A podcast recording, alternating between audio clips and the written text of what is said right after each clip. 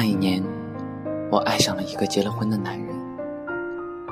我原以为爱情很简单，就是简单的你爱我，我爱你。可是最终还是败给了现实。爱情是在对的时间遇到对的人。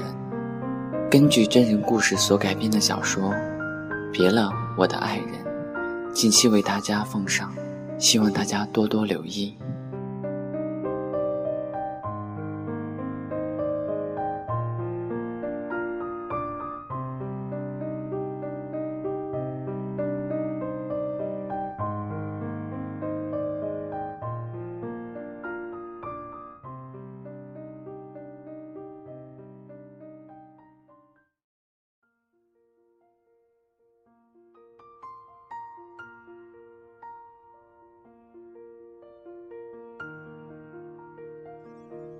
第三章，再遇。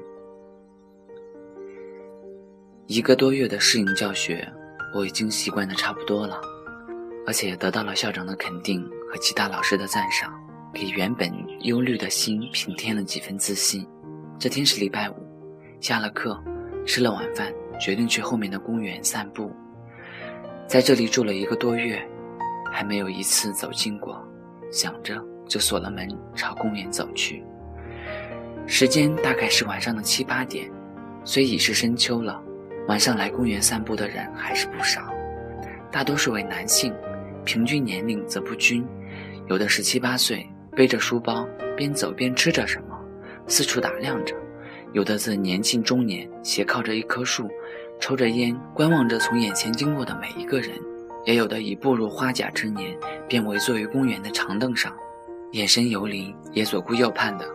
自然，我的到来引起了很多人的注意，有对我抄手的，有对我微笑的，也有主动来跟我说话的，而且问一些我根本就不懂的问题。我裹紧了外套，没有理会，加快了步伐。这时，一个喝得烂醉的人挡住了我的出路，他上前要抱我，我有点害怕，以为自己走进了小混混的地盘，便急忙抽身朝外走去。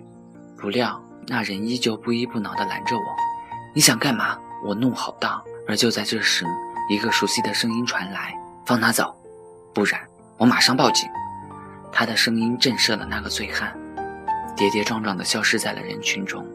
我瘫坐在地上，眼泪几乎要流下来。“你没事吧？”他蹲了下来，一只手放在我的肩膀上。我这才抬起头看他仔细，有一种喜出望外的感觉。原来是你呀，木柯大哥。他搀扶着我起来。找一个地方坐下，仍然关心的语气：“你怎么会在这里？一个人来这里很危险的。我家就住在前边的公寓里。晚饭后，我是来这里散步的。”我的手指向了我的公寓，语气却透着很多的后悔。散步？这么说你是不知道这里？他满眼疑惑。这里？我现在是知道了，这里是抢劫的好地方。我愤愤地说着。木柯只是轻轻的一笑。也没说什么。我要回去了，明天还有别的事要忙呢。我起身准备离去，那我送你吧。他也站起身来，不用了，我家不远的。难道你不怕再遇到那个醉汉又拦着你？他的语气带着调侃，接着又说：“嗯，顺便去你家坐坐吧，不欢迎吗？”我无言以对了，只好说了声：“好吧。”俩人肩并肩地走出了公园。这时已经晚上九点钟了。守门的大伯打着盹儿，收音机的声音开得很大，真不知道他怎么能睡着。我走上前来，大伯，哦，肖老师啊，这位是我的朋友，来我家做客的。哦，大伯打量了木柯一番，十一点半就锁大门。嗯，我轻哼了一声。我们一前一后的上楼，他还不时地说着：“这地方空气真好。”我附和着：“我家住在五楼。”嗯，那不错，应该很安静的。闲聊着就到家了，开了门迎进了第一个客人。平时没有人来，你还是第一个。你随便坐，我去给你倒杯水。嗯，好的。他接过来我递来的水，喝了一口，说道：“你家布置的很不错嘛，又干净又整洁的。”哼，没事就随便收拾收拾。他的眼光一直没有停止打量，最终在一幅画上面停了下来，走近了看仔细，吃惊地说道。这是你画的，真不错，见笑了。闲暇时用来打发时间呢，我有点不好意思。不是，真的不错。看这整体的布局、颜色的运用都恰到好处啊。他一连串的赞赏，我更加的不好意思。没有那么好了，业余学过一些。你看起来倒像个行家，我嗨，也是略懂一些。他也是有点难为情。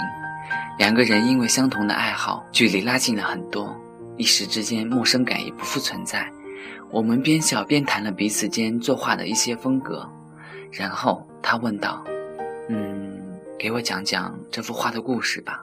这是你的家乡。”我收敛了一些高涨的情绪，吸了一口气，说：“是的，是我家乡麦子成熟的时候，那一堆高高隆起的土堆。”有一个名字叫老地方，是我和一个好朋友经常去的地方。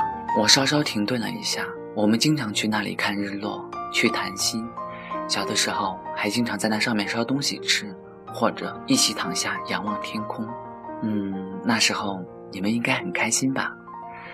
我抬头看了他一眼，心里想着小五好久都没有他的消息了，结婚后应该很幸福吧？想到这儿，眼里竟含满了泪。许久不作声。嗯，那他现在不会是？别胡说！我的语气有些生气，不过马上调整过来。没有，结婚了，现在快当爹了吧？哦，是这样子啊。他笑了笑，露出了浅浅的两个酒窝。没事的，我也可以做你的好朋友呀，也可以互相谈心，看日落，看蓝天，保护你。我抬头又看了他一下。他的脸有点红，我的心呢，又是一丝久违的悸动。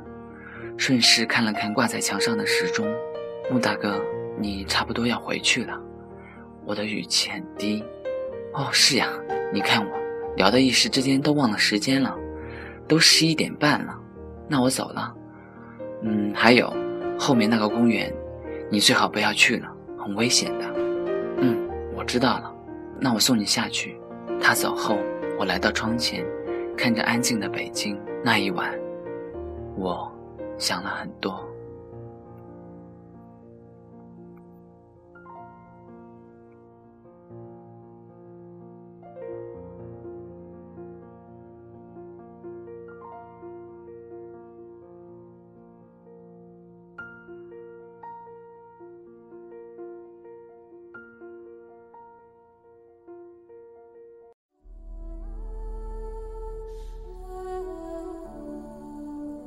感谢您的收听，我们下期再见。